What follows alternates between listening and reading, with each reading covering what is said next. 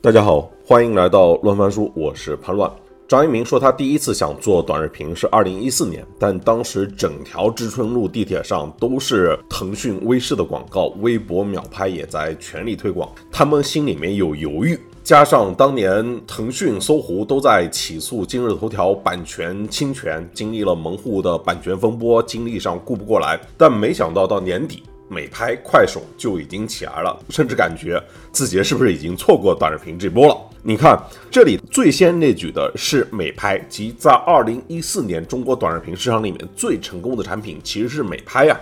但没过两年，这个市场很快就是快手和抖音的天下。那这期间发生了什么？美拍又是如何应对的？要么两位先做一个简单的自我介绍。那个小白，从你开始。好好，大家好，我叫小白，然后我是那个算美拍的这个初创的这个产品产品经理吧，就是从当时一三年，然后那个跟几个同事开始孵化，然后到一直做到了那个最近几年吧，然后现在还在保持在做，对，然后那个现在在美图的话，就是负责美图的产品跟运营，然后还有商业化相关的，然后那个也是特别的荣幸吧，就是今天能跟这个潘老师还有延迟一起来聊聊这个当时这个。美拍的各种过往，然后也就一起来做这个考古。呃，延迟。好，大家好，我是自娱自乐的负责人延迟。啊，自娱自乐是美拍最早的时候的一家 MCN 公司。然后其实际上我们的那个呃天使轮就是美图投的，所以说等于说是美拍当时的亲儿子吧。然后我们早期很多美拍的达人啊，都是出自于自娱自乐做的。比如说有哪些达人？比如说 Honey CC 啊。苗大仙啊，刘洋啊，阿庆啊，很多很多当时美拍的一些头部的达人吧，都是来自于自娱自乐。这听起来都是时代的眼泪哈。啊，要么小白你，有些还在做。小白，你你你就给大家那个从头复盘一下，就是当年美拍这个产品立项背景是什么，然后怎么完成的冷启动。就我记得美拍很短时间里面，因为之前是微视是秒拍。我觉得美拍出来之后，不到就大概一年时间，就变成了就是中国最受欢迎的短视频产品。对对是的，这个也是这个确实是一个一个悲伤的悲伤的过往吧，对，也没那么悲伤啊。就是早期早期，其实我们当时做美拍的那个初衷很简单，因为当时美图在一一年到一三年吧，就这两三年时间，其实当时做了特别多这个爆款的产品，就是当时 A P P Store 刷榜的，反正。三四款是是肯定有了，然后我我自己也也也做了一两款，然后当时其实我们就想说，那个能不能去做一款这个视频版的美图秀秀，就是说去想一下这个在视频美化上面能够哪一些哪些突破点。然后其实美拍最一开始的时候，我们是想做一个一个工具，就是完全没有想要做社区，因为当时觉得说那个社区已经有这个微视啊，然后秒拍啊，然后包括那个国外的那个 Y V I N E。然后就想说做一款视频版的美图秀秀，就是纯粹的这个视频工具。然后分享的话是接那个分享到那个微视跟秒拍。然后那个当时他们应该是没有去开放这个分享接口。然后我们我们去聊了一下吧，就是好像也暂时没有这个开放开放这个接口的打算。同时的话，我们也觉得他们社区，因为当时也其实也不太很好用嘛。因为其实在当时的那个短视频分享，呃，应该是朋友圈是不支持分享，朋友圈不支持分享。然后基本上主流的平台。就只有微博，然后还有微视秒拍这些的，就当时没有这些大的短视频平台嘛，所以我们想说，如果你作为一个短视频的工具，但是你用户做完的内容之后，你肯定要有地方发，对吧？不然的话，他做完之后那个内容就只能存到手机里面或者发给微信好友。然后那个后来我们就想说，那不然就做一个免拍的社区吧。然后那个社区当时一开始也很简单，就是只有基础的这个点赞啊、评论啊，甚至一开始连这个各种分享啊、转发都没有。就是其实社社区的初衷就想说去能让用户做的内容有地方去分享，是这样子的一个的一个初衷。然后那个美拍基本上上线一两个月的时间吧，DAU 就很快的从零就是冲到了五六百万吧。就是我记得当时。那个新增日新增的峰值应该一天是能达六六七十万，就一天有个六七十万的新增，然后次流的话也挺高的，当时次流就是在巅峰时期的话，在当时新增爆炸的时候，一天次流百分之四十多这样子一个的一个情况。但当时有个不太一样的是，那个次流基本上都奔着就工具来的，然后它的长留存是不高的，就次留存特别高。然后所以说美拍当时如果你说那个立项背景的话，总结来说就是想要做一款视频的这个滤镜或者说这个工具，然后。去推动这个立项，然后为了让这个视频有地方发，所以做了社区。然后因为当时的工具的一个火爆吧，所以很快的完成了一个产品的冷启动，然后就很快的到了一个，就当时我记得 App Store 榜首应该待了二十几天这样的一个情况。我记得后来看吴信红把美拍的独特竞争优势总结成五个点，就是说是剪辑、滤镜、水印、音乐、高清画质。然后，但我后来就是看到。应该是唯一一次吧，就是一七年底的时候，抖音的负责人张楠去混沌大学还做过一次分享，就是说抖音这个产品崛起的关键要素，他总结了四个关键词，是全屏高清、音乐、特效、滤镜和个性化推荐。你看，其实都是把这个高清画质、音乐、滤镜这三个要素视为这个产品成功的必要条件。但是不是这里面我们也可以看到，就是其实是你美拍做的相对来说或者一个。你只想做一个，譬如说视频版的美图秀秀，你就是做一个生产的一个东西，就是一个生产视角吧。到抖音，人家有了推荐，我觉得这是内容消费可能是一个更本质的事情。就是所以说，就是虽然有很多的相像，但是后来的走向又很不一样。在今天，你肯定可以有一个更好的回顾来复盘嘛。我觉得那个就我们。来看的话，那个美拍的优势确实是就刚说的这五个点吧，就是滤镜、音乐啊，然后这个画质啊什么什么，就这些。然后张楠那个分享，他首先也非常精彩，但其实我们之前在内部，其实我们内部也都有看了张楠那个分享，我们是稍微会觉得有一点点这个避重就轻，但也不是，就是说他其实说的是一些比较表面或者说比较通俗易懂的一些东西，但是真正抖音能崛起的这个内核或者最厉害的这个点，我觉得在他的那场分享上应该是。没有透露，或者说应该是不方便透露的，因为其实抖音无论是它基于这个画质啊，或者音乐，或者说滤镜什么的，我觉得它是它算是早期就是一个很基础的一个生产的功能吧。其实抖音它能崛起的一个核心，我觉得还是内容。但它的内容的话，音乐跟这个画质，它固然起到一定的作用，但它并不是最关键的。就最关键的是它通过这些。音乐或什么，它产生了什么样的这种消费型的内容，然后可以去让更多的这个用户在抖音里面看，我觉得这个是它比较关键的一个点吧。哎，那延迟就是在当时你来看的话，美拍的内容是一个什么样的画风？当时抖音的内容又是一个什么样的画风呢？嗯，其实，在一七年底的时候，我觉得美拍的内容跟抖音的内容已经开始高度重合了。在之前的的时候，美拍的画风，我觉得是属于。一些比较优质一点的内容吧。在一七年底的时候，其实你们刚才讲这个问题，我觉得抖音的内核是在于它当时做了一些产品的差异化，就是这个比较沉浸式的视频流的推荐流，我觉得可能是它的当时竞争的核心。而且他们当时想的比较清楚，就是通过这个一二线城市的内容去降维打击。不是当时像当时的美拍，其实一七年的时候有点乱，可能想在在跟快手竞争啊，或者是怎么样，可能进入了一些下沉市场内容。其实跟早期。刚才潘老师问的我一些美拍的核心的内容，其实是有冲突的。我当时其实跟美拍很多的运营都很熟，包括小白，包括当时那个阿池，还有套套。当时你们这些运营都在刷快手，然后呢，你们的女生的运营呢，全是那个 TFBOYS 的粉丝，对吧？所以你们当时的策略是为了增加你们的用户增长。你们一个是进入下沉市场，还有一个是去找 TFBOYS 来代言或之类的一些活动，吸引了很多儿童进到了这个美拍上面，就导致于最早期的美拍的这些核心的女性用户，一二线城市的女性用户，他们看到这些内容其实是相斥的。就当时我当时有有有说过，我我们当时比如说刚刚刚我提到哈尼 CC 这个达人，他当时的粉丝两百多万粉丝美拍粉丝，我们当时那个系统的算法没有没有统计的很精准，我们自己靠人工的去检测我们的用户画像。真的点进去全都是北上广深、重庆、成都女生，二十多岁的女生，就非常非常优质的女性用户。这些女性用户，她们看到所谓的 TFBOYS 的那些粉丝的的内容的时候，他们会受不了的。然后看到当时这一八年之前的快手的画风是受不了的。你知道一八年之前的快手有一个热门的话题叫做“鞭炮炸裤裆”，不知道你们还记不记得？就是非常恐怖，是生吃鱼、生吃各种东西，鞭炮炸裤裆，就是优质的。一二线城市的女性用户，当时他们看到这样的内容的话，他其实是受不了的。我觉得这可能是当时美拍在一七年那那个时候，就是受到这一种产品上的一种错乱嘛，可能。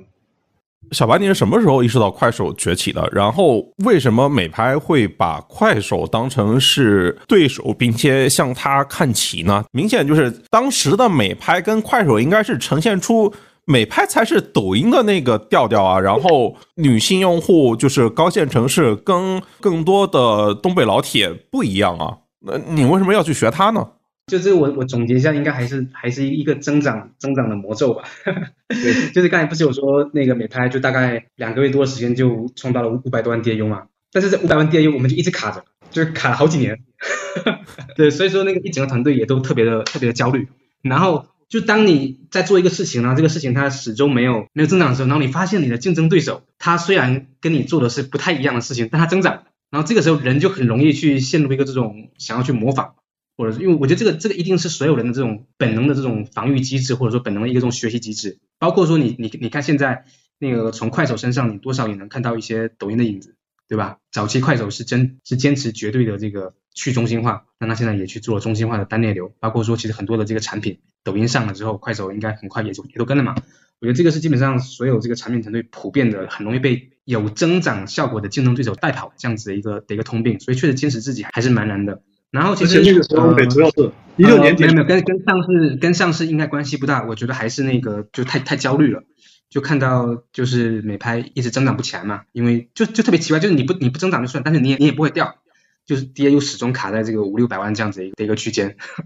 所以大家都着急嘛。然后正好也看到快手有增长了，所以自然而然就想说，那个快手有没有什么地方可以去可以去参考的？因为快手我们是一路看它起来的，我们从最早一二一三年在早期那个快手还是一个 GIF 工具的时候，我们就在跟进了，然后眼睁睁的看着它先从一个工具，然后转型到了社区，然后又从社区很小几千的 DAU，就是慢慢做起来，做到后面的。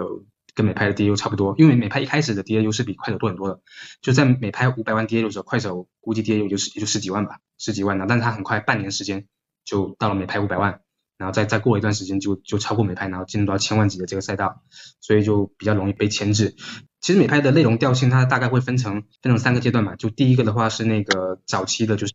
更偏这个短，就是大概十秒以内，然后十秒以内当时一方面会推我们这个美拍的 MV 特效。然后另外一方面，然后会去推一些，就是颜值他们当时做的那个，就各种十秒摇，就十秒什么什么舞舞啊，十秒十秒 K 歌啊，社会摇还是对十秒的社会摇，就是这种更偏 UGC 类的吧。然后这样的内容都会都会去做。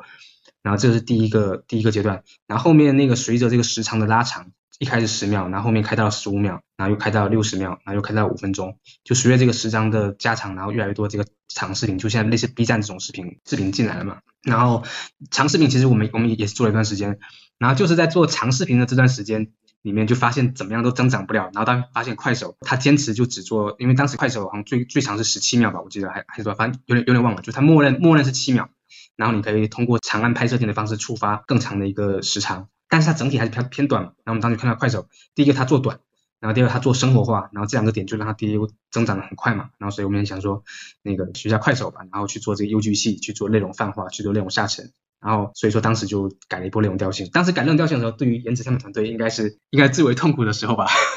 对对对，就是有有点那种洗洗用户的感觉嘛。对，所以这个也是颜值可以分享当时的一个体会。体会的话就是想说这平台什么东西啊，是不是？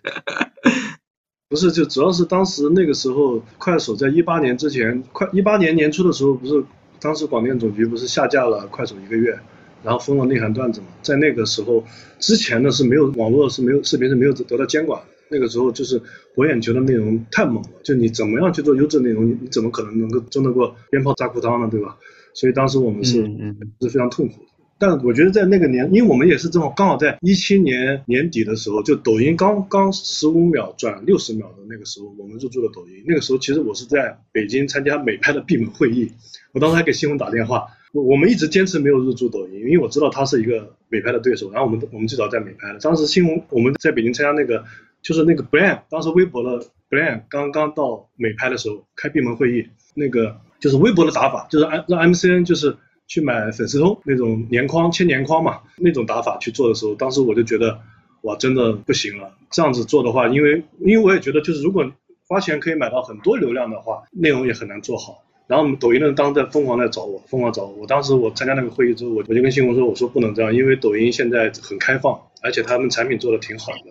然后新红说，那已经做这个调整，我们先看一看。我说真的可能有点来不及。然后然后我就我说那我那我就去抖音去看一看。然后我去，我就去了抖音。我当时抖音就很清楚的告诉我，他们在学美拍，他们觉得美拍是很牛逼的产品，他们当时根本瞧不起快手。他们说我们做竖屏也好，做十五秒也好，我们只是为了做出产品的差异化。我们并不觉得一定要竖屏，并不觉得一定要十五秒，以后一定会越来越长的。只不过现在的用户可能通过现在的用户，就大部分可能做长了做做不好，一分钟内做不好，先给他们短的，降低门槛。而且当时我不入驻，他们问我为什么，我觉得他们内容想得很清楚的点，就他们问我为什么，我说因为那个时候一七年、一六年的抖音刚开始，它只有手势舞，你们记得吗？等不到双子座流星雨那种东西。他问我还吵还吵，嗯，对他问我为什么不入驻，我说我瞧不起这种产品。我说你们还知道小咖秀吗？你们你们记不记得小咖秀？小咖秀当时也很也很猛，但是突然之间就没有。我说没有一个用户可以玩一一种东西玩几个月的不腻的。我说你们抖音这种东西很容易腻了。他说严总你把我们想的太简单了，我们想做中国 YouTube。他们告诉我他们他说您什么时候回厦？我说我说那你们就十五秒也做不了 YouTube。他说您什么时候回厦门？你落地之前我们就变成六十秒了，我们年底就三分钟，我们未来会越来越长。而且我说那我说我也不信，我说你们现因为那个时候他们刚好有个很大的动作是，好像花了很多很多钱去挖了快手的 MC 天佑，天佑还没被封的时候，火山去挖嘛，就当时的的字节跳动把它挖到火山来。我说你们也想做下沉市场，因为我一直觉得视频内容很直观的，它不能够农村包围城市。然后他们说。其实他们是要做抖音的，就只不过是想要用火山来牵制快手的增长，甚至后面我跟当时抖音的运营我们聊私底下聊天，他告诉我，他说你能还举个例子，我觉得特别牛逼，就说就像英法在欧洲战场牵制德军一样，最终是要靠美军诺曼底登陆的。我们是想要去通过一二线高线的用户、高线内容去降维打击的。当时我就觉得。他们这个产品确实当时想的非常清楚，他们其实当时很多时候，很多很多人当当年他们那些运营都是说他们都是美拍的粉丝，美拍当达人的粉丝，他们其实其实一直都是觉得美拍是一个很好的产品，其实那个年代并没有把快手放在眼里啊，我我我当时他们是这样跟我聊的。但你如果就是真的对比一下美拍和抖音的话，你会发现，尽管是那几个相近的要素里面做的也有点不一样，就比如说同样是高清。但抖音做的是全屏的高清，它其实就更加的让人沉浸入迷。美拍应该还是那种首屏的双内流。然后，即便是同样做音乐，但是美拍里面的音乐更多是达人翻唱。有一个叫李玲玲，反正我记得就是我当时在，因为我当时做追用嘛，我从美拍里面挖了好多那些就是达人的内容，然后去做消费，消费都特别好。但是你看抖音里面全都是这种有魔性的，类似于你做社会摇、海草海草、C D C D。类似于这种的音乐，它跟你完整的唱一大段特别有才华不一样，对吧？就然后再再者的话，你看那个特效滤镜，特效滤镜也不一样。我觉得就是抖音在特效滤镜上花的功夫，可能那个团队比整个美拍团队都可能要大。就是他那个是真的可以往低门槛去发布的。就是当然，我觉得最本质差别就是别人是往消费去做的，然后往最大化的消费去做了个性化推荐。但是当时的美拍。没有把抖音当成对手，当时的美拍好像还在搞什么开放平台，当时就是 A 点，抖音还叫 A 点 me 的时候，从美拍挖人，然后美拍还给抖音导量，这是啥故事？小白，你说说。当时抖音在我们的杂志上面投了很多广告，在美拍上，我们还接了抖抖音的广告。对对对，有有，当时当时我觉得。其实抖音的第一个版本还有分享到美拍，就是就是我觉得这个这个也是也是挺挺绝的。就当当时在他们 A 点 me 的时候嘛，当时我们做开放平台的初衷什么？我觉得也是被微博给影响吧。哎呀，我觉得当时真的是有点那个，就是别人这个成熟的平台有哪些，我们就我们就去对标有哪些可以做的。其实最早啊，美图在移动互联网的第一波那一波的话，其实能启动流量很多是靠微博的开放平台起来的。这个故事你就你就不知道了吧？就是那个当时在二零一一年移动互联网刚起来的时候，微博它推出了开放平台，然后当时它允许第三方应用接入微博，然后那个我们当时在微博上做了很多这个小应用，就各种什么小测试啊，什么测测什么你上辈子什么什么类似这种，输入一个名字什么，就当时那一波就是我做的，就是反正就是各种也是微博的应用排行榜刷榜，然后给微博制造特别多的垃圾内容，就当时我们靠那一波做了 N 多的小应用，就是给。当时的美图秀秀的手机版带了特别多的这样子的一个的一个流量，然后同时的话也给微博就拉来很多这个非微非微微博，就是从 Q 空间吧，当时从 Q 空间里面给微博带来很多这个新的用户。那所以当时我们也也就想说，那那个好像大的平台都会做开放，那我们是不是也去做开放，然后扶持更多的这个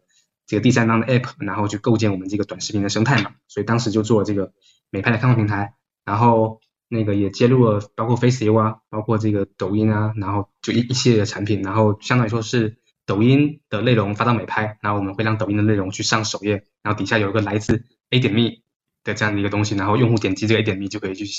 到一个抖音的 H 五的一个下载页，然后去去下载抖音。对，像 这这样子是一个早期的一个样子。然后等到某一天我们发现抖音的 DAU 已经超过美拍的时候，我们才赶紧的把它这个分享给下掉，因为当时已经发现对我们的数据已经造成一些影响了。你看，直到人家日活都比你大的时候，依然不愿意放弃从你这边薅点羊毛。抖音应该薅我们羊毛，它应该薅到了一一千万 DAU，一一两千万吧，后面才没有。我记得好像四五千万 DAU 的时候，它还有一个分享到美拍，后面才把分享到美拍给给下掉。所以这个也是挺有挺有意思，就他们团队早期对于流量还是还是特别的渴望啊。然后确实也是从美拍这边挖来了很多的很多的达人吧。抖音，我我记得他们在五百万 DAU 的时候，应应该也也也卡了一段时间，应该也有卡了卡了三四个月吧。然后后面那个靠那个内靠第二靠内容的泛化，就是那个我们我们我们当时因为一直在去关注抖音的内容嘛，其实那个抖音就是你说的这个全屏高清的这个点，就是他们在一开始啊，在一千万 DAU 之前，其实我理解也并不是特别自信。抖音如果你最开始看 A 点 B 的话，它也是一个双列流。对双列流，然后后后面那个才改成了不，反正你说因为差异化，为什么才改成了那个全屏嘛？但是他们在当时五百多万 DAU 卡着的时候，应该也是怀疑过这个单列流到底能不能带来增长嘛？所以，因为我们当时天天也也在刷抖音，然后也看到抖音就是老是在 AB 吧，就 AB 各种这个，无论是这种单列或者双列，或者类似像微博那种卡片式的，反正也是去做了各种内容形态的尝试。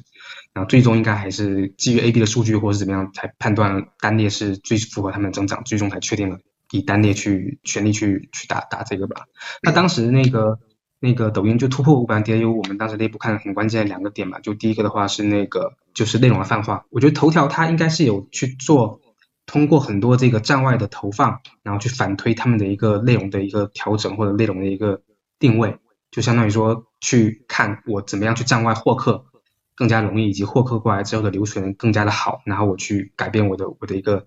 内容的一个方向。这个东西其实跟现在就是很多这个工具型的产品，就是它会。以站外的买量的成本来定它自己的一个订阅的一个价格，其实是本质上是一样的逻辑。因为你首先你要获客，你要能在站外能拉新，能形成一定的自传播，你这个产品才能才能生长嘛。所以，我我我理解那个当时基本上是基于这个逻辑，就是第一个的话是内容的泛化，然后第二个是我觉得抖音我在持续买量，就持续买量的话，就让它能很好的形成一个从新增到留存，然后到这个生命的激励，这样子一个很好的一个循环，然后它后面 DAU 就就突破了，相当于突破了一个美拍之前的一个瓶颈嘛，然后就起来了。那你刚才提到微博的时候，我其实想 Q 一下，当时其实还有微视、秒拍跟微博。我有印象里面，就是因为秒拍就相当于是微博的关联公司嘛，就是当时的微博的所有的视频功能其实都是由秒拍来提供的。然后我记得一五一六年的时候，微博还把美拍的分享给断掉了。这事儿对美拍的发展有什么影响吗？以及就是从你们的观察点是为什么要把美拍的分享给断掉呢？因为当时微博他也他觉得美拍对他也也是造成一定的威胁啊，就是如果说美拍做起来了，那它形成了一个视频版的微博，对于微博来说，它也也是一个流量的一个的一个这种迁移或者说影响吧，所以当时微博就很果断的把美拍给给禁掉，然后并且当时微博它要去主推秒拍啊，美拍跟美秒拍是有一定的一个竞争关系的，所以说就相当于把美拍的这个分享给断掉，然后去主推秒拍。不过从当时来看，对于我们核心的数据倒没什么太大的影响，因为因为本身微博 APP 的这个带量能力。其实已经不是特别强了，并且当时其实微博限制还是蛮多的，就是我们能加分享链接，但是那个并不能去达到我们的下载或者官网，就更多就是一个品牌的曝光嘛。所以微博这一波对我们来说影响反而不算不算特别大吧。就微博其实对美拍的冷启动是有一定帮助的，那个帮助的话更多在于这个关系链的导入，就是在一开始的时候美拍是那个支持那微博登录的，然后并且那个可以获取到你微博的关系链嘛，所以在当时早期的时候就很快的把大大家在微博里面关注的号。给他在美拍里面形形成一个关注的关系，然后去做一个冷启，主要主要帮助是这个。那到后面那个起来之后，其实断没断，对于我们核心数据影响都不是太大。这其实就是开放平台属于这个全世界互联网走过的一段弯路嘛。头条最初起来也是靠抓微博的内容、抓微博的关系链去完成它那个推荐的冷启动。哎，这里面我其实想问一下延迟。就其实是对于做红人、做达人来说，微博不是一个更好的载体吗？为什么当时视频的网红，我记得直到 Papi 酱之后才有那种感受。我觉得在 Papi 酱之前，就是几乎视频的网红就是更多是出自于美拍，尽管他们也会有一个微博的号啊。嗯，微博确实在抖音之前的话，有一有一个阶段吧，差不多一六一七年这两年的时候，微博出了 Papi 酱嘛，包括我们当时做美拍的达人，像阿庆、卡卡卡口，也在微博上迅速增长。但是我一直不不太看好微博，当时因为他们的商业化过早，就是像我前面讲那个逻辑，就是商业化过早，很多很多内容都是需要靠买量的才能够起来。就我辛辛苦苦，我的我的编剧辛辛苦苦的写了脚本，辛辛苦苦的拍摄，但是不如别的公司可能花了一些更多的投放，才能够才能够使这个作品得到曝光。所以我一直觉得，嗯，他的他的做法当时是有一点点破破坏。短视频内容生产生态的，就是抖音虽然说现在也是买量，也可也需要买量，但它是一个锦上添花的行为嘛，对吧？你如果内容本质不好的话，你买多买多少量都没用。但是微博当时是几乎是你可以完全砸钱把一个账号给砸起来，把数据砸起来，而且数据水分比较大，粉丝水分比较大。嗯，你像秒拍吧，秒拍就纯粹是一个呃工具，那上面所有的粉丝基本上都是微博给给你的一些一些一些强制关注的一些假粉嘛。基本上没有真的流量的，所以当时我们，我我是觉得这种生态不长久。虽然说在一五一六年、一七年的时候，很多人靠这个赚了很多钱了，因为可以，比如说货运公司、广告公司、媒介公司可以跟着大家一起来造假，来弄一些虚假繁荣出来让客户来投放。但这个东西最终能够实现的转化，是不能造假。所以当时我们在那个时候没有进入微博这个赛道，有有分发，但是没有一直没有跟微博签年框去买他的粉丝通。他每年都找我，疯狂找我，每年都把我拉去开会，甚至还让我们分享啊，什么什么。我们其实一直都不是很看好，我就觉得他有点破坏内容生态了，主要是他过度商业化。对，以及他在视频上的投入非常之不坚决。然后就我觉得微博一方面就是第一是一个没有主人的公司，就是没有谁真的为这些用户体验的事情负责。另外一个点呢，就是这个财务法务在这个公司里面权力过大。你像知道去年这个微博连视频的高清好像都没上，对，就是我当时跟我同事举例子，我就说，因为微博在美国上市嘛，可能美国人真的觉得中国有那么多人，他们可以造一个，比如说一个某 idol 的一条微博有上千万的转发这种东西，美外国人就真的觉得好像真的这么厉害，他的股票股价就会就会增长了。我觉得就是被这样的一一种这种这种东西方的文化差异。来去来去主导一家财务公司了，变成这样的一一种东西，靠这个来赚钱，但是不长久。如果没有抖音的话，可能它可以活得很滋润嘛，但是最终还是会有其他产品来替代它。对，其实你就看从一八年年中的时候，抖音真正爆发到所有人面前的时候，微博的股价就一直往下跌了。那那这里面还是再再回来聊，就譬如说，就是前面的微视跟秒拍，其实对于美拍来说压根不算威胁，是因为他们本身的能力相对来说就没有抓到核心点。每拍都没想着竞争的事情，单单做好自己就迅速的把他们超过了。但是当你看到快手起来的时候，那时候你们又是怎么调整的呢？是这样子，就是那个就早期那个啊不，那个秒拍跟微视就是。我我我们主要是结合两个方面去判断，说要不要去做一些这个竞争上对标啊。就第一方面还是他们数据的反馈嘛，因为有些这工具可以看到他们数据是当时也也也是不增长，这 DAU 可能都还没还没过五十万吧，就挺挺少的一个值嘛。然后第二的话是那个其实内部也没有人玩，就是他们内容确实也也不太好看嘛，所以说就是我们在内部没有把这个秒拍跟微视当成竞争对手。然后快手的话确实是因为它一方面数据很好，另外他们其实内部也比较也比较痴迷吧。然后我觉得那个就当时我们去做这个快手的一个对标，我我觉得当时的摸黑摸黑手其实应该应该就就是我了，就是我带领的整个团队，把美拍逐渐的快手快手化，我就是那个罪恶的人。然后当时内部做了什么样的一个调整？第一个调整的话就是那个我们迅速的，当时我们的那个技术的副总带我就是去北京拜访一下那个树华。接受一下他的这个他的这个洗洗脑吧，然后就是 也不是洗脑，就是因为因为他他其实他也比较比较保保守，或者说他就是说很多这些快手的这些东西他也不会告诉我们，然后我们就是简单的这个官方的聊了一下，然后也也他也给我们讲了一下他快手的一些这种产品的顶层设计吧，就是各种这种普惠啊。然后等一系列的这种就是一产品理念，然后反正我我回来之后就觉得我操太屌了，就感觉这种大受震撼嘛，就讲哇操，他一个产品做一个产品竟然能有这么牛逼的自我坚持啊！然后当时回来就跟就跟团队讲这快手特别厉害啊，什么他们要说这个去中心化啊，让每个人的生活都得到体现啊什么，然后加上我我当时其实我自己本身也是一个。就是快手的一个这种狂热的用户吧，反正我们我们当时甚至有可能内部看快手的这个花的时间都比看美拍的有可能还多，因为本身我们一个团我们自己一个团队就是一个这种比较猎奇的团队，猎这这点延迟应该知道，就是这个那个团队里面奇葩奇葩比较多，然后当时快手里面不是这种各种这种社会啊，就是或者这种杀马特的内容很多嘛，然后反正一有什么内容，我们内部都会知道，包括快手里面的一些恩怨呐、一些里面江湖的一些当时各种这个快手达人之间里面这些就是有趣的这种什么打架约架，对吧？然后包括谁跟谁又那个要要要要要结婚了呀，或者什么这些内容，其实我们都知道。所以当时对于快手是一个痴迷的状态吧，然后加上加上他看到它的增长，所以我们当时的第一个反应就是先调内容。呃，但是去调内容的本质还是去调算法，就是我们的算法。但但其实这个有可能在当时我们的这一整套算法模型下面不用怎么调，就快手的内容它自然而然也会也会滚出来。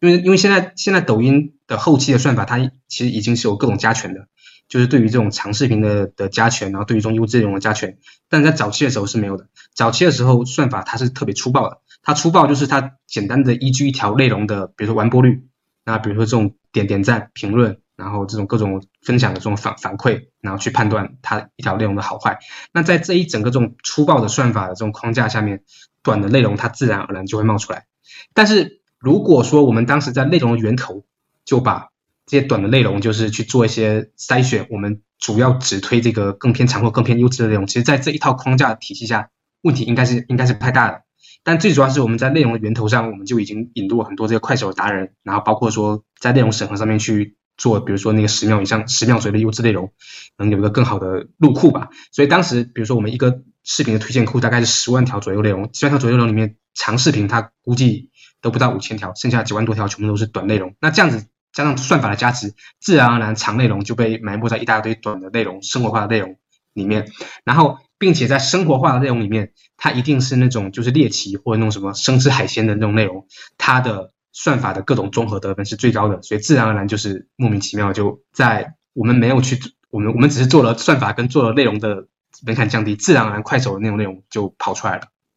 那你这过程里面知道你要坚持的东西是什么？怎么听下来是看谁好就模仿谁呢？对，其实说实话，在那个时候没有太多自己的太多自己的坚持，因为其实我们就是早早早期一个延迟的这个内容调性，我们当时坚持了一年多，一年多之后没有，就是当你没有发现正反馈的时候，你就。只能去想新的新的破局点了，就是因为因为你想再坚持下去，你再坚持两三年，你还是不增长嘛？不增长的话，你这个项目就没有办法发展。哎，那对于延迟来说呢？就是当时的美拍其实已经是在小白的描述里面，它在五百万 DAU 卡了很久，它已经不怎么涨了。那么能够让你一直在里面做很好投入，并且获得回报吗？然后以及当它往快手的发风转向的时候，当年的快手啊。那个时候，当你前面也聊了一点了，那个时候你们是怎么思考以及要做出什么样的应对呢？呃，我们当时就很崩溃吧，然后一边是特别过过于商业化的微博，一边是我们吃不到的下沉市场。其实我们也不是说一定要坚持做优质内容，但是我们就做不了那种内容，因为我本来在厦门这个地方嘛，然后我们当然都也都比较小清新一点。可能那个时候就比较崩溃。我觉得像硕华当时说的那种，他们的产品观，我也有看了很多他的访谈文章。他其实我觉得是出自于他自己，来自于下沉市场。他可能比较 倾向于他喜欢去展示自己那种生活的东西。他说他要展示一个真实的中国，但是真实的中国并不是快手那个时候那个样子的。真实中国也有大城市，也有高高楼大厦，只不过是因为小镇青年更有时间，他们更没有底线，当时做出的内容。对吧？更吸引眼球，所以所以展示出来是那种东西。所以我当时我对这种东西我非常的排斥。我那我那段时间我找了清风很多次，我想跟他沟通交流，但是可能我我觉得也也有一些呃美拍需要，虽然小白刚才说不是，但我认为当时清风我表述也有一些上市的压力吧，增长的压力吧，主要就增长的压力，然后导致于啊我们我们当时那个时候其实我我们公司几乎都快要倒闭了，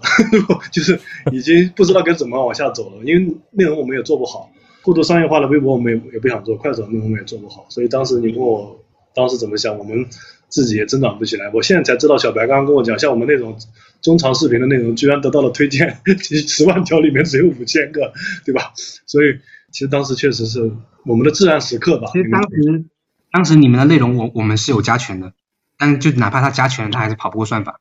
肯定的，肯定肯定跑不过。就编辑今天如果今天如果国家没有监管的话。他还是还是能能够回到那个时代，还是能够回到当一八年之前快手的时代。就我像我刚才讲，你说生吃海鲜那种超级猎奇的内容，那种那种，如果让算法完全不加权、完全不干涉的话，肯定会跑出那种，因为他们真的太有时间了。高线城市的人群他没那么多时间，没有那么疯狂，人人们都猎奇的心理嘛，所以说我觉得当时我就跟我就跟新闻讲，我我说一定要有社会责任感嘛，不能够给给给小青少年去传播那种东西。我们确实，因为我也是来自于下沉市场的，我家里面是安徽的一个县城，我老家。我我当时我的弟弟他就跟我说，他的同学就是学快手吃播，一秒钟吃饭，几秒钟能够把一盘饭吃完，被噎住了，卡住了，去医院里抢救，就差点差点人没了。就很多很多同学在在学那种，要么就是大胃王去吃很多很多东西，就这种那种，当时那种生猛的短视频的错误示范。你想一下，我刚刚讲的“鞭炮炸炸裤裆”这个词条，当年那个词条下面有多少人在拍啊？我我看到了至少成千上万的人在拍“鞭炮炸裤裆”，多么恐怖啊！他们觉得炸一下就有流量了，那个那个时候那种东西是特别恐怖的，所以我当时是有点深恶痛绝。还好后面监管了嘛。但监管其实也把美拍给监管了呀，美拍也下架了呀。啊，美就是下架这个事情，小白对于你们的影响是什么？以及下架之后就是怎么去做调整的呢？就是因为我记得下架之后，美拍的这个调整就很密集、很很乱了，就是定位一直换。对对对，监管那个时候对于我们来说停了一个多月吧，然后那个 DAU 当时就直接腰斩，就是从原本的六七百万就大概掉到两两三百万这样子一个值。那个就监管一个月吧，抖音应该就增长了，可能有五六千万 DAU，就是从原本的这个一个七千万吧，就涨到了涨了一个多亿吧。然后我们当时重新上架了那个三个月里面，就是数据还在持续下滑，当时其实团队也挺着急的吧，然后就去做各种这个定位的调整，包括一开始去切。比如泛知识啊，然后同时有一段时间去试社交，反正就基本上三个月一个方向，三个月一个方向在在试吧。当时确实是一个更加焦虑以及去做不同方向去尝试的一个的一个时期。那在你频繁在调的时候，在转的时候，那我可以理解，就是最初的达人用户可能就都得走的差不多了。对对，你可以，你可以这么，就基本上每调一次定位就是在洗用户吧，就是因为你调一个定位之后，你的首页的内容啊，包括你的整个一个推荐策略啊、内容池啊，全部其实都都得都得调，所以其实影响还是蛮大的。在一八年，就是譬如说延迟，你你还有感受吗？譬如说你和你身边的不管是做博主和 M 森的朋友，就是当美拍它一方面日活在掉，另外一块在不断调整的时候，那时候大家应该都开始用脚投票了吧？对我们一七年底的时候，因为我们那个时候基本上我们在美拍上已经没有收入了，广告收入已经没有了，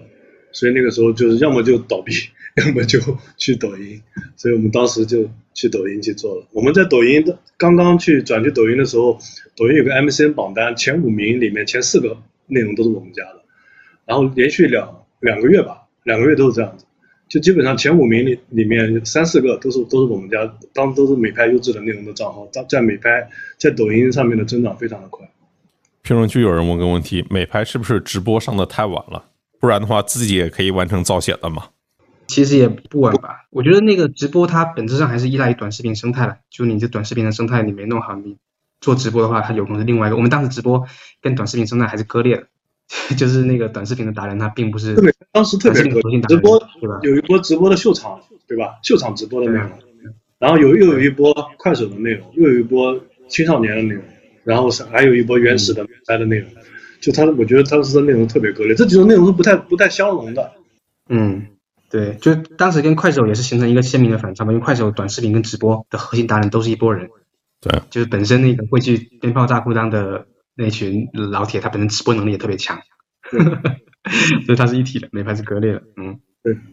我觉得就是一个产品，就是当它就是那个数据就是一直不增长，但是它又同时能坚持自己的定位，就一直不断去做下去，直到找到其中突破点的这个，也确实挺难的。就是我们现在看下来的话，就是世界上这样的产品很少。小红书，小红书我觉得其实可以算一个，因为小红书当时一百多万 DAU，我我感觉应该也卡了两三年。但是他还是始终坚持自己的定位嘛，直到后面偶练那波起来之后，才把他们整体都都带上来了。但如果说挺多团队去做的话，应该在这一两年里面都会不断去换换方向，去寻找一个增长点。这里面其实涉及到一件事情啊，就是小红书的融资能力特别强啊，就是因为呃，你想想，就是以小红书当年那个日活能够融，我忘了多少钱了，就是肯定是远远超，又按一个 DAU 的价值来算。是要远远超过字节跳动的，可能是字节跳动一个 DAU 能够是它好几倍的价格，就是融资能力非常非常强。但是是当时美拍可能已经是要往上市那条路去走了，然后哎，但你说到偶练，你美拍不也投了中餐厅吗？人家小红书投个偶练爆了呀，你投了中餐厅花了应该也花了几个亿啊，这个结果啊，对，我觉得这个本身跟这个剧的这个带货能力还是有有些关系的，因为偶练本身它确实是一个带带量能力挺好的一个剧，同时的话，小红书在当时又是一个新的品牌嘛，然后包括各方面跟这个偶练的这些用户群比较契合，因为偶练的用户群其实就是小红书想要这个女生的女生这个群体。但中餐厅虽然也要，但是中餐厅的受众还是没那么年轻，或者说它的一个本身的一个自传，它本身就就是就是讲慢综艺吧。我觉得这个也是当时就是比较失误的一个失误的一个决策了。然后这里我我刚刚想到一个点，我我说一下，就是那个。呃，我记得当时在跟那个树华聊的时候，那个他们有说，就是其实也也挺羡慕美拍当时的一个内容的调性的，就觉得美当时美拍的内容比较高端嘛，然后或者比较比较一二线城市，他们其实也也想往这个方向做，但是应该是就是快手的一个基调都已经定了嘛，所以比较难去做这方面，或者说它数据表现不好。然后其实，在我们当时看的话，就是就快手它。他其实是想改他那种定位，就是在早期，就是那种小镇青年的的那个阶段，他其实是想把自己往上拔的，他是想往上走的。包括说有去看快手，有去做很多很多改变嘛。但是最最终他在那个阶段，他没有去真正改变的一个很关键原因，还是因为他们坚持原本的定位是能获得增长，就是它增长引擎最大化的一个一个方式，所以它一直一直没有调。包括说，其实快手它形成了那个小镇青年的社区的调性，其实并不是他们官方想形成的。啊，就是并不是说那个他们有个运营或者有个产品经理就说哦，那个我快手我的内容定位就是乡镇土 low，然后什么 对吧？海鲜吃播是没有人去做做这种定性的，它其实就是它推荐算法，然后结合它早期的这个渠道买量，以这个很低的一个成本，就是以大概当时安卓激活一个用户不到一块钱。这样子一个激活成本买来用户，这群用户结合他这个推荐算法的这些各种算法的维度，自然而然形成了这个快手的一个社区氛围。然后，并且形成了这个社区氛围之后，它在数据上面得到一个一个正反馈。它所谓的正反馈，就是指我产品在站外做一一点投放，或者甚至我我不投放，我产品的 DAU 都还能涨，并且我的播放播放时长、我的播放数我都在持续增长，我产品自己能滚起来。所以这个就是相当于说验证了它的这个方向是是 OK 的。然后就我们的话就是一直验证自己的就 DAU 涨不了嘛，所以才想说去不停的去去换方向。但这个东西确实是跟这个就是公司一整个这个营收的压力啊，或者说想要上市多少也会有点关系。因为如果你上市的话，你至少你一个社区产品要有一个比较好的一个生命力吧。对，大概是这样。快手它其实并没有买量，至少在一九年之前啊，就是它比较伤的一个点，其实真的是因为下架这个事情，就是真的好伤。就是你像字节跳动，它做。火山做抖音其实也是因为看到了快手的日活超过了头条，嗯，然后就是别人是在不买量的情况下达到这个结果的。然后我就记得那个时候快手的高管，那时候不叫高管，就有小创业公司的几个就是核心团队的人，全部都是一水的，全部都用安卓机。就是因为他们安卓占比实在是太高太高了，对，就是他们 iOS 占比可能就是相对没那么高，就是美拍肯定是 iOS 的占比高高非常多。然后我觉得是对于这个规模的想象，这个事情是才是大家那个最大的一个分野和差距。就譬如说，如果您带着今天的认知，你知道都是短视频能够今天有这么屌，能够有十亿 DAU，每天两小时，然后有这么牛逼的商业化，那你是不是回去往死里也得卖个量？然后通过各种方式把它给做大，就是因为当时肯定还有，就是就比如说你你公司里面有很多的产品线嘛，大家还是对这个事情认知认识的不够那么清晰和坚决。如果你你带着今天的认知你回去，就不用管别人怎么做，就告诉你这个市场未来是一个十亿 DAU 两个小时每年能够有一万亿那个收入的一个个赛道，那肯定往死里干呀。可惜没有时光机。对，所所以我说这里面其实有时候是一个认知，对于现在就是当时做的事情，它到底有多大这个事情，我觉得不够清晰。我觉得快手可能也是，就不然的话，他不会早年一直标榜自己说不买量，都靠自然增长，没道理的呀。嗯，对，你你得先抢把这个量抢回来啊，对，然后他用你，他可能再去用别的产品，他那个成本就高了呀。但你看抖音就是疯狂买量嘛，尤其是趁那个一八年四月份美拍、快手、秒拍那些其他所有短视频下架的时候。对，抖音我们当时是那个有让那个我们渠道的部门去了解一下嘛，就他们他们一天的消耗最少是一千万一天消耗，但全年的消耗应该不止。就反正当时我我当时有做了个测算吧，就是那个抖音包括渠道买量，然后包括这个各种这个 KOL 的这种营销，然后加上大家做综艺的冠名，然后。一年的这个投入的话，应该是在八十个亿左右，但我我不我不知道具体情况啊，这只是当时我列了一个表，大家算了一下，就一年至少八十个亿。那这八十个亿对于字节来说意味着什么呢？就意味着，因为当时那一年的那个今日头条一年的收入差不多是一百五十亿，所以也差不多是他一年收入的一半吧。所以对于他来说投入也也也不算什么。对，但这个东西对于美拍跟快手来说，应该还是一笔很大的很大的钱，就甚至很有可能你你这笔钱投出去了，你你你你就收不回来了。但对于他们来说，这边投资今年就是收入减半，就是整个公司营收减半，但明年的话，今年头条又能赚回来。我觉得快手还好，因为他当时还处在一个当红公司的那个份上，他可以不断的去做融资。然后，那这里面它是否钱是这个短视频竞争的核心的一个关键点呢？就是说，其实是短视频这个赛道太好了，其实大家比拼的是超能力，就是抖音它靠一个非常强大的资金实力进行这个弯道超车。就譬如说，他去投综艺，对吧？就其实你只敢投一个中餐厅，你就缩回来了。然后，但别人是除了那个中国有嘻哈，然后后面又冠名了一大堆的综艺，然后各种渠道无孔不入的买量，然后高薪的从不管是挖人也好，然后从其他各个平台挖那些网红的角色也好，对，然后就实现了对对手的一个超越嘛。就是即便你当时想做，其实你也没有这么多钱来参与这场战斗，对吧？嗯，对，我觉得钱是一方面，另外一方面刚才延迟有说嘛，就是那个你本身内容还是要好。你本身这个产品的这个活跃流活跃留存跟你的内容消费，你要至少能过一个一个基准线，然后就钱的话，相当于是你内容的放大器了。就是那个我们其实很容易就能看到一个一个产品，它那个本身内容不好，但是它也有很多钱，但他最终还是没没做起来。这个你应该能想到吧？哪一个？卫视啊？你说？对对啊，是吧？卫视的话，其实它太太乱了。嗯。呃，那讲讲讲讲，就是你后来还有微视嘛？微视那一趴应该也找你了吧？延迟。当然，我们我们 A 轮是腾讯投的，所以也很熟。微视就运营的比较乱嘛，他们反正一直在换。我觉得这超能力其实并不是核心了，核心就是你一定要把这个产品到底要做什么想清楚。前面已经说到，他们早就想好自己要做中国 YouTube 了，当时，所以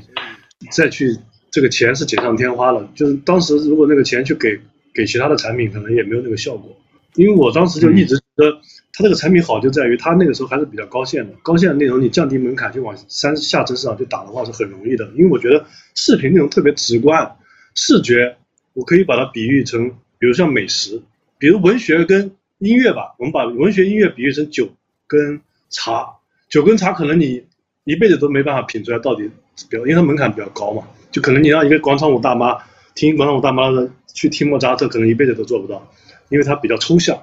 但视觉的内容，我觉得它比较的直观，是美食。你让一个天天吃青菜豆腐的人，突然之间给他吃山珍海味，他回去就不香了。所以为什么抖音能够弯道超车快手？它是从高线的内容去往下去打的。所以我当时觉得他们这个策略是很对的，就给这个产品去砸钱去打。后后面快手快手的内容也下沉市下沉市场内容也进入了抖音，也高度重叠，这很快就被洗过。你像你到今天回过头来再去看，也没有人能能看得下去。像快手当年刚刚小白讲的什么几个人约架啊、炒作啊那种内容，对吧？就特别特别 low 的那种，特别特别无聊内容，可能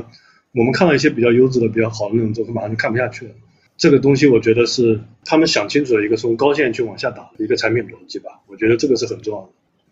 并不是完全内容，其实，在今天的直播间里面还是很受欢迎的。不过，就是我们再来聊聊产品跟内容的方向的问题。就譬如说产品的话，其实就是这个全屏单列这个沉浸的信息流嘛，其实现在的视频产品的主流的消费形态。但为什么像美拍，它没能够在第一时间激进的把自己转成单列？当然，快手也没有啊。快手是后来到一九年的时候做了一个极速版，然后在极速版里面先试，然后试完之后才慢慢的到二零年才全部改过来吧，在主端里面把它改成这种单列的。但当时你的产品顾虑什么呢？或者你当时意识到这是一个更先进的模式吗？这背后来说的话，如果要往那一块转的话，是不是不管是在算法、性能还是生态这个各个方面，它存在一些短板呢？这个短板它优势什么？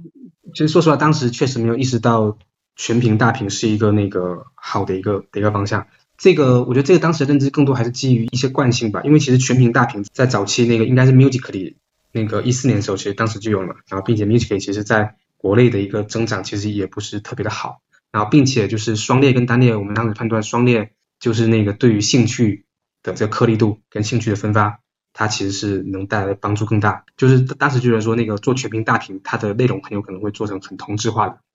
很同质化，因为它缺少一个 CTR 嘛。然后，然后你只能去那个去推那种高完播率的一些内容，所以当时我觉得，呃，在还没有看到抖音 DAU 就是增长那么迅猛的时候，我们当时对于全民大屏还是持一个保留的态度吧，因为其实这个东西改动还挺大的，就虽然说你产品上是改一个交互，但是你整个的一个内容池，包括整个的一个推荐的一些体系，都得去有个翻天覆地的一个变化。包括说那个，我觉得就现在这一整套这个全屏的这种推荐算法，我觉得应该算是抖音，他们算是在早期也是也是一个开荒期吧。因为在一开始我们算法都以这个双列的这种，或者说以这种微博的卡片式结合这个快手的这种双列的这种算法大行其道的时候，就我觉得它是走出一条基于全屏的这个这个推荐算法的这个这个策略吧。这个是当时他们挺厉害的一个点。我看评论区曾经在快手工作的哲郎同学说，那时候网络环境跟手机智能也不太支持高清大屏，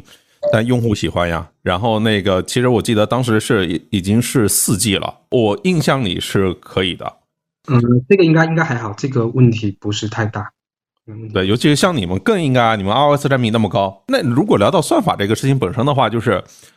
算法是不是当时流量资费的套餐不太一样？当时没有那么多什么冰淇淋套餐，可能会比较贵很多。没有没有没有，我记得当时已经各种大王卡了。如果你还有印象的话，腾讯大王卡。限量的限量的那个嘛，不限量的套餐嘛，我也不太记得了。然后有对啊，有 WiFi 啊，有万能钥匙啊。嗯，我觉得当时网络或者硬件都不是太大问题，我觉得问题还是认知吧，就是说。对对对，我我也觉得当时不是问题，就是因为。当时是我在做最右嘛，然后当时就全是短视频啊，也没觉得有什么问题啊，只是说它不是那种全屏上下滑的那种。哎，那算法这个事情本身是抖音的增长的快速增长的核心动力吗？是不是就是抖音的成功就是以算法为核心的，然后其他的产品营销渠道都是一个辅助？当然是美拍的算法肯定是跟抖音、快手有一个巨大的技术鸿沟了。嗯，我觉得，我觉得就是我后面在。去想这个事情，我就觉得抖音它成功，它其实是有就是刚说的算法、内容加超能力这三个点，它共同构建出了一个这种三角，甚至它它是一个不可能三角。这不可能三角是指说在当时的业界很少有公司能同时做到你算法很强，同时你又有超能力，然后你还有张一鸣这样的敢于投入的人，然后同时你内容又还做得不错。当你这一个三角你构成的时候，你产品自然而然就能爆发出一个很强的一个很强的一个生命力。但当时其实，在美拍就是算法不占优，然后内容的话也一般，然后同时也没有超能力。像快手，快手的话应该算法是 OK 的，然后但内容的话，应该当时是没有抖音那么好，然后超能力应该也还行吧。但是就是呃，我觉得它本质上还是那个当时快手整体的增长效率没有抖音这种全屏大屏的效率更高。就我觉得全屏大屏它算是就是抖音的内容的一个的一个放大器吧，算也算是一个放大器。嗯。我觉得更多是你如果从增长效率来说，更多是投放更稳一点吧。快手投放这根筋想的就是意识到太迟了，都是靠自己的那个内容。抖音早年的内容生态肯定是远远不如快手的。对，尽管你说那个可能有审美画风上的差异，但如果聊到内容审美画风的差异，我就跟你们的一位同事聊，其实是他说当年的美拍生态其实更像一个女性化的 B 站，因为主要是横屏嘛，譬如说像颜值，然后你美拍里面的各种达人其实都是做横屏内容的。做三到五分钟的那种内容的，就是那个才是主流美拍被更多人记住的。然后你是否意识到一个事情，就是当年美拍其实生态更像是一个所谓的中视频，或者说更像 B 站的生态。如我们是今今天做一个极端的假设啊。颜值，大会也可以聊聊当时你怎么看 B 站。就如果当时美拍它不去跟抖音、快手去做这种正面竞争，而是说我对标 B 站，我做一个垂类、做兴趣的中视频，是不是也有可能有新的发展机会呢？评论区也有人问嘛，就是为啥做成了女性向社区？嗯，这个就是因为爱美嘛，从美图秀秀来的。对，那那个延迟，你当时是怎么看 B 站呢？就为什么你你做一个中视频啊，而且你做的是横屏？我们当时是因为 B 站那个时候还是比较没有今天这么出圈了，呃，然后它男性用户就是年轻男性用户比较多，所以当时跟我们用户好像是有点违背的，因为我们当时大量都是美拍最早，美拍我记得应该刚开始的时候先是先上了 iOS 版本，安卓版本过了好几个月才上，对吧？所以就过两个月才上，对，过两个月才上，所以基于你想用用苹果的，然后又是美图秀秀的产品，所以我们大量都是女性用户，它跟 B 站的用户画像也是不太一样。我那个时候看 B 站，我觉得可能它也没没有，也有点误判吧。我觉得可能二次元的文化在中国它不不太像在日本能够做的那么大，但是后面 B 站也也成功出圈了嘛，当时是这样的。哎，小白呢？这这个问题其实是，如果回头来看，是否有可能有存在更好的路？就如果不在短视频这条路上，或者如果做到短视频，有什么可能性？但是这完全是 事后诸葛亮啊。嗯，我觉得如果当时一直去坚持这个中长视频，然后横屏的偏优质内容，这个有一定概率可以起来吧。但是我觉得能不能起来，还是很关键的一点是，第一个是就团队有没有这个信念去坚持这定位。然后第二个是，就是你这个定位坚持了一段时间之后，你是否能找到它很关键的一个增长点？就是你你你你坚持你的定位，但你第一，你要你要能涨，对吧？你要是能涨的话，你才证明你的方向是对的。就是美拍跟早期的 B 站有个很不一样的点是，B 站是有很强的一个社区文化的，就或者说一个社区的一个认同感，包括里面的一些社区的黑化什么的。但美拍它虽然说是一群女性用户，但是它没有自己一个很明确的社区文化。就大家相当于说只是在上面看一看视频，然后就走了嘛，就它没有形成一个这种社区的这种感觉。然后 B 站它早期坚持那个定位，它其实它也其实也没怎么投放，但它 DAU 一定是涨，它哪怕涨得少，但它比如说每个月以这个百分之五，或者说以这个全年百分之二三十这样的一个涨幅，它只要能增长，就证明它的这个内容的调性它是能不断的去辐射到一群一圈人的。但如果说你坚持这个点，但是你的内容、你的整个产品的自传播没有起来，你必须得靠买量。去维持年增长，那这个定位就我觉得应该是有待有待商榷的。所以如果现在回头去看当时能不能坚持住，我觉得还是关键看坚持个一两一两年之后能不能有一些这个数据上的回报。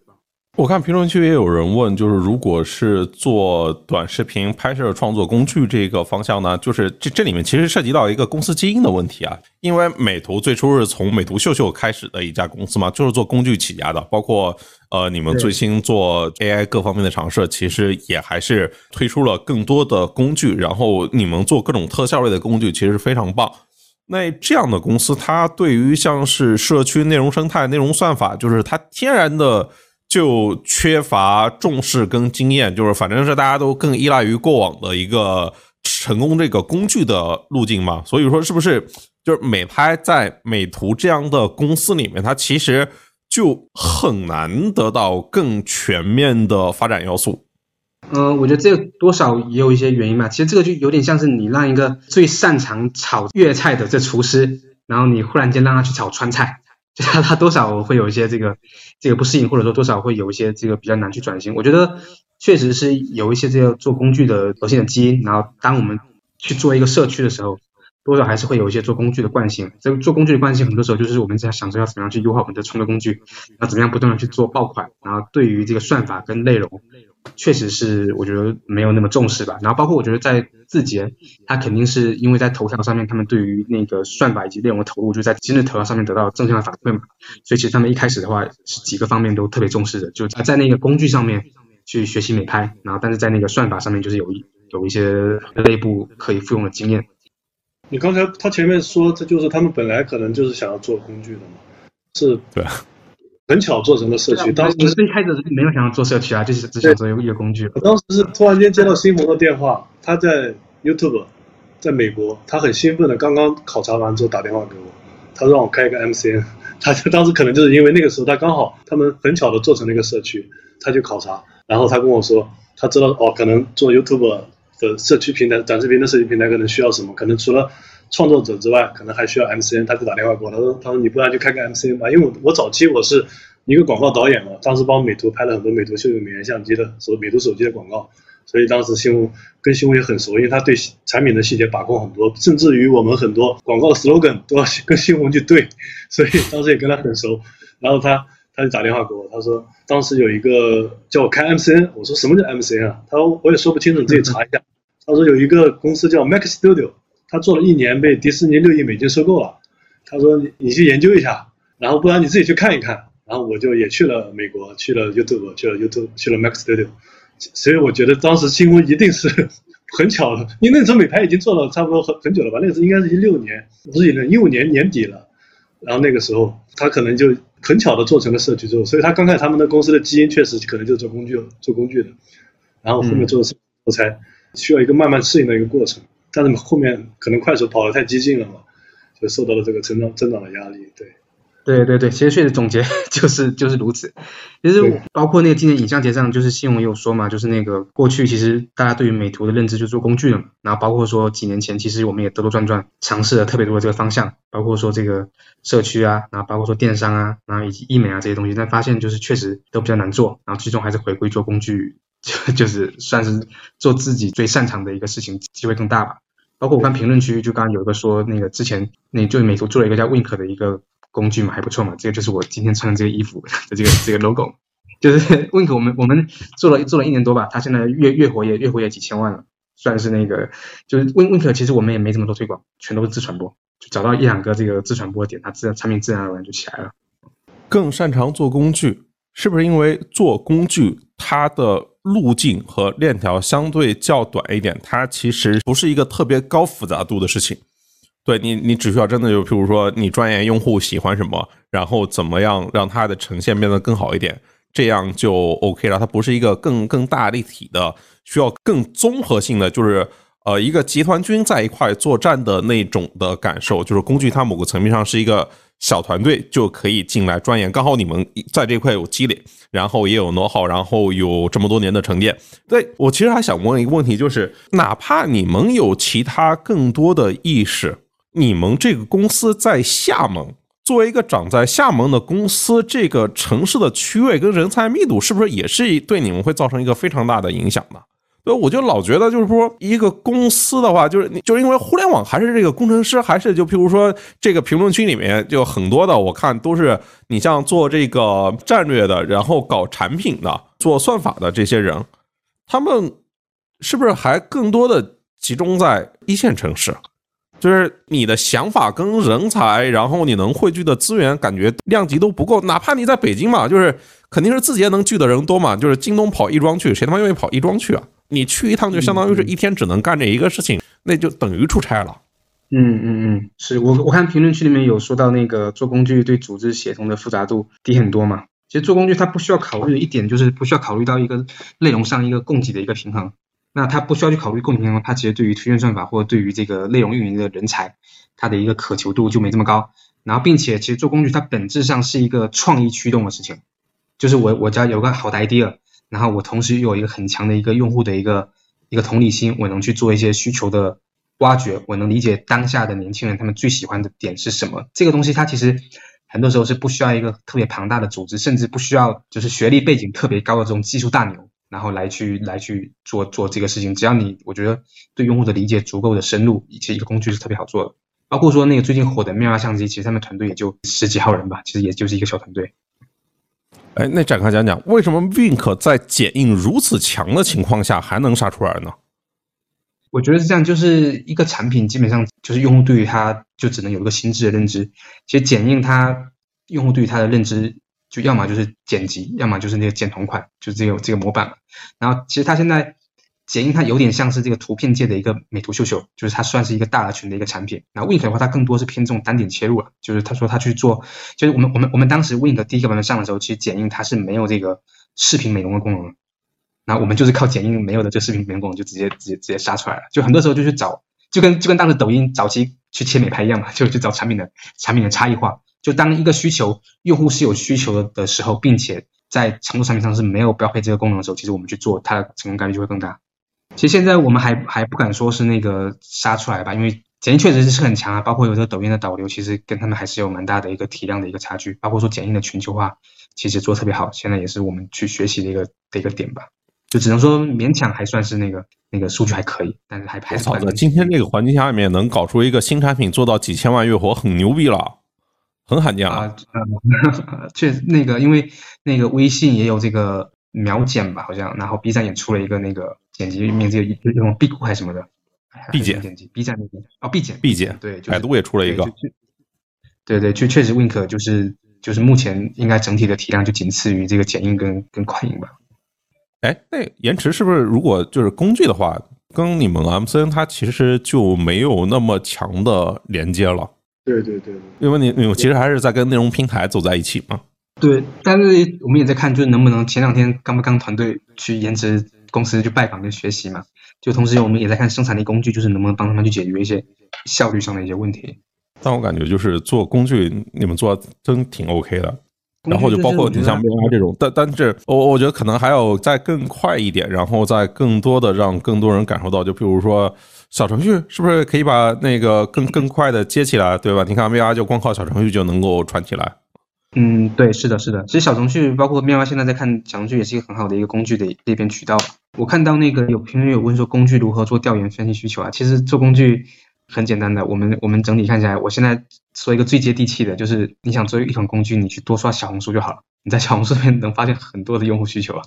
为什么？我们我们我们挺多的这个 AI 的这些功能。的这些灵感其实都是来自于小红书，而且小红书就它上面有很多这些各种创作者嘛，然后他会去做一些这个，就我们就拿 AI 举例吧，他会去做很多这个 AI 新的这个模型的体验，然后他做的时候就会在里面发现很多新的场景，所以我们团队里面的产品经理，他的小红书基本上就是一个这种需求池啊，你可以理解成是一个他发现需求很重要的一个地方，然后并且你再看他一条的内容，你去看他底下的用户评论，你基本上能判断出来这个需求它的一个用户的规模跟用户的频次。大不大？它场景是否是否真实？所以，嗯，你说，如果你要说一个很系统，就如何去做用户分析跟调研，那你可能去，比如说我们去线下做用户调研，或者线上的一些这种市场的分析啊什么。但其实最接地气的就是多刷小红书，包括说颜值跟颜值他们做内容一样嘛，颜值他们做内容很多时候灵感都是对吧？多刷抖音，多刷 B 站，从里面去去找灵感。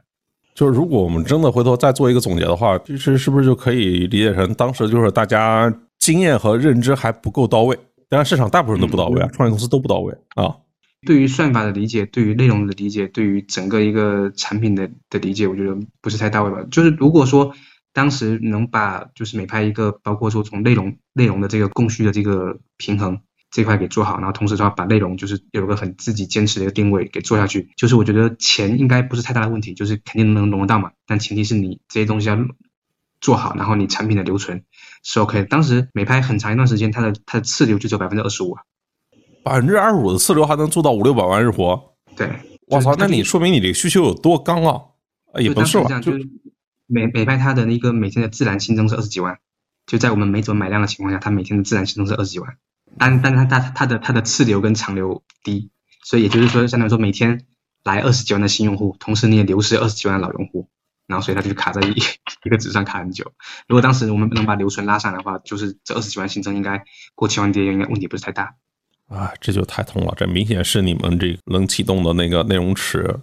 就是我觉得当时连这个理解可能都不够有。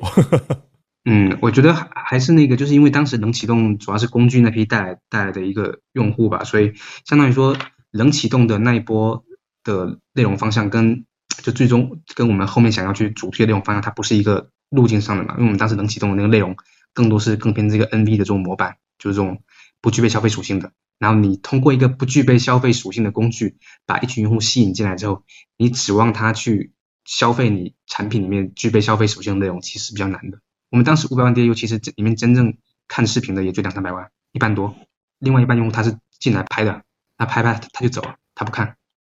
所以我觉得评论区一般做得好啊，这说明当时的用户需求到底有多猛烈啊！那么多用户嗷嗷待哺，有那么多用户还没有被洗呢，这时候应该发现是机会啊，往死里做。对啊，当然确实也是认知认知导致的吧。包括我们也在很长一段时间在纠结，到底是要去主推拍还是主推看。完全可以理解，做产品，尤其在早些年啊，就是没有开天眼的时候，就是都会面临这一些纠结。嗯，我觉得就是现在就是很很多看起来理所当然的事情，回到当年都是一些比较难以想象。的 的一些点呢，对吧？因为你你从历史回回过头来看，你在当时各种认知的一些瓶颈啊，或者说你认识的一些天花板，我记得印象很深刻的是那个当时二零一六年的时候，就是我们美拍的这个产品团队吧，然后当时去上海就去拜访 Musically 嘛，